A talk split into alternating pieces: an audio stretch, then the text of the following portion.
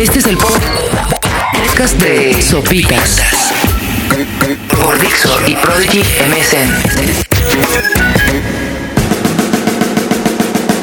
Con casi una rodilla nueva, estoy aquí de regreso en Dixo.com. Muchas gracias por estar escuchando este podcast. Yo soy Sopitas y les platicaba que después de muchos días de estar en reposo absoluto en cama y demás, la semana pasada finalmente me sometí a la operación reconstructiva de mi rodilla derecha, en la cual eh, se me remodelaron los ligamentos, bueno, el ligamento cruzado anterior y los meniscos en una operación que resultó ser bastante cotorra, como que normalmente uno piensa que las operaciones son cosas, pues no sé, graves. Digo, supongo que sí hay operaciones muchísimo más graves y la verdad lo que me tocó ver en el hospital me di cuenta que sí soy un chillón porque estaba nervioso por una operación que me hacer en la rodilla.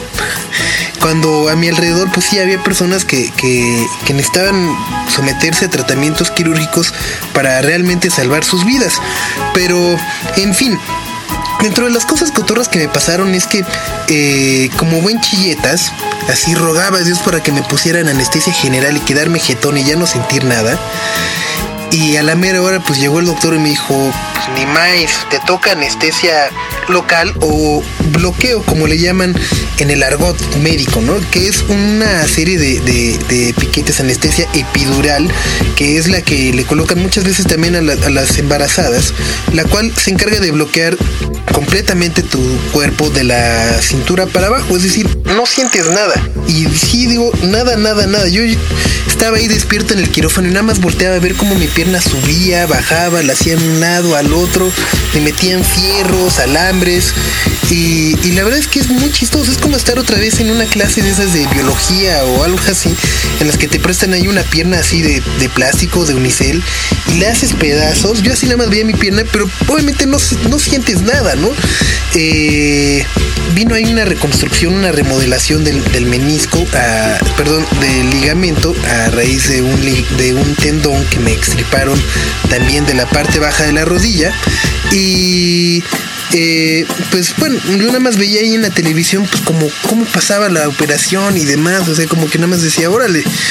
Y el doctor como que me trataba de explicar, pero también es no sé, es como muy raro, ¿no? Como que uno me parece que llega al doctor siempre con la firme intención de que pues si uno está enfermo eres lo más importante que hay para el doctor y, piensas que va a estar así clavadísimo el doctor arreglándote y curándote y demás, cuando en realidad, eh, por lo menos en mi experiencia, había un doctor así que estaba, se traían una pachanga allá dentro del quirófano o nos traíamos una pachanga, ¿no? También colaboraba con mi poquito humor que tenía en esos momentos, pero si eran pláticas así de cualquier otra cosa menos de la operación. Yo nada más veía, insisto, cómo entraban alambres, salían alambres, le metían, le cortaban etcétera, lo cual me dejó como enseñanza que sí, o sea, que es como muy inocente pensar que uno es lo más importante en ese momento cuando pues a final de cuentas es como si los doctores estuvieran, ¿no? Como cuando uno escribe en el Messenger y se la pasa cotorreando, está haciendo su chama también medio cotorrea, de hecha desmadre con el de y demás, pues así también son los doctores y, y la verdad como que sí dije, wow.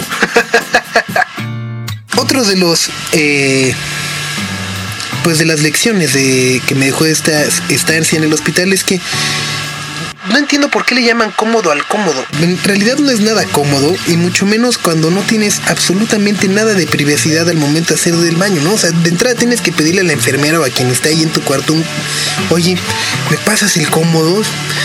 Y luego ya es mucho más como decirle, no, pues ya está y se lo entregas ahí como todo calientito. Ah, pero bueno, estoy fuera, de vuelta en casa y leyendo sobre una especie de eh, segregación que se está llevando a cabo en, Dinamarca entre, sus ciudadanos, la cual me parece muy sana y, deberíamos de adoptar algo parecido. Se trata de los ciudadanos A y los ciudadanos B. Es algo así como la B-Society, así le, llaman en Dinamarca. Y más allá de lo que nos pueda remitir el ser A o B, se trata de, pues un fenómeno que me parece que sí es mundial y, y, y encierra a todas aquellas personas que nos cuesta mucho trabajo despertarnos temprano. Es decir, hay muchas personas que pueden dormir 4, 5, 6 horas al día y están como nuevas, ¿no? Se levantan, y chambean, pum, Hay otros que sí, de plano a las 7 de la mañana no, o sea, no damos una, ¿no? Que de hecho para levantarnos tenemos que poner como algún obstáculo entre nuestra cama y el despertador para así levantarnos y no volvernos a quedar jetones. Entonces, alguien en Dinamarca detectó este eh, pues este caso o este fenómeno que eh, pues muchas personas tenemos este comportamiento que muchas personas tenemos y es que eh, pues también ahí vemos muchas personas que no damos una insisto después de las 10 11 o sea podemos llegar a la chamba a las 9 pero empezamos a ser productivos ya como hasta las 11 12 que nos echamos un café y un cigarro y demás entonces en Dinamarca se fundó la B Society o la sociedad de tipo B la cual consiste en que se le permite a todas estas personas que presentan este tipo de conducta llegar más tarde a su trabajo y eso sí, salen más tarde también. Es decir, no tienes que llegar a las 8, puedes llegar a las 10 y media, 11, 12, pero también te vas a quedar a trabajar hasta más tarde. Y eso creo que no hay ningún problema porque hay muchas personas que también trabajamos mucho mejor ya de noche, ¿no? O sea, nada de, ya más bien es en la noche cuando nos empieza la rata a funcionar mejor. Eh, entonces, eh, muchas empresas en Dinamarca eh, están adoptando ya como horarios de trabajo para ciudadanos B, que es como pioneros en este tipo de empresas, ¿no? Que son trabajos que si un día permiten que lleguen a las 10, luego otro día a las 11, otro día a las 12, otro día a la 1, y así van recorriendo los horarios tanto de entrada como de salida. Dicen los jefes que esta que este nuevo eh, que estas nuevas medidas pues se han beneficiado a sus empresas, ¿no? En cuanto a eh, rendimiento de los empleados, productividad, eh, etcétera, etcétera. Dicen que incluso están considerando seriamente hablar con el gobierno de Dinamarca para que, o por lo menos de Copenhague, la capital, para que algunas escuelas comiencen a considerar horarios de clases para niños tipo B. Es decir, en, vez de entrar a las 8 de la escuela, van a entrar a las 10. Y al gobierno, eh, según los reportes, le gusta mucho la idea. Dicen que el equilibrio entre la vida y el trabajo es una cuestión política en Dinamarca. Dicen que sin duda la filosofía B encontró lugar en un país donde se necesita una fuerza de, de trabajo flexible. Así que eh, ahí está el B-Society, en que en realidad, insisto, creo que es un fenómeno que se repite en muchas partes del planeta, entre ellas México. Estoy seguro que muchos de ustedes apoyarían mi moción para que se establezcan horarios B para B, para ciudadanos B en el Distrito Federal, tanto de trabajo como de la escuela.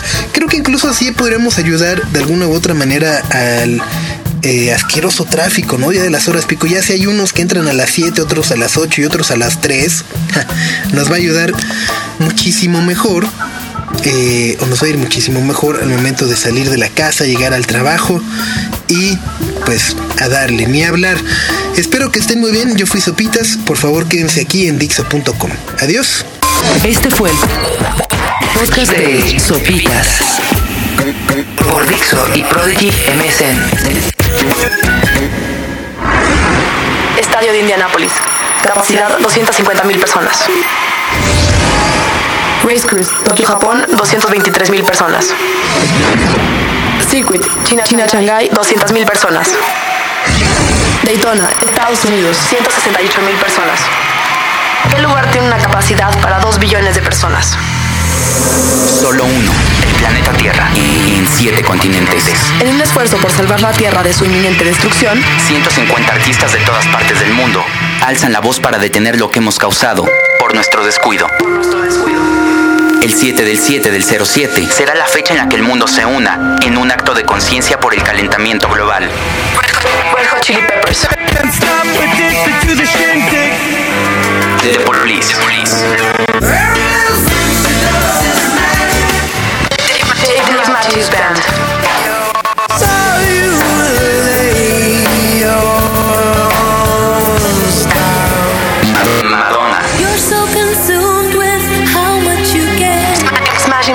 Dance.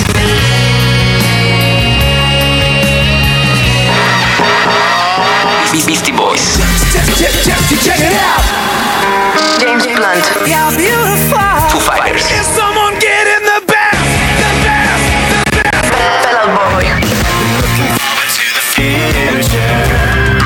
Roger Waters.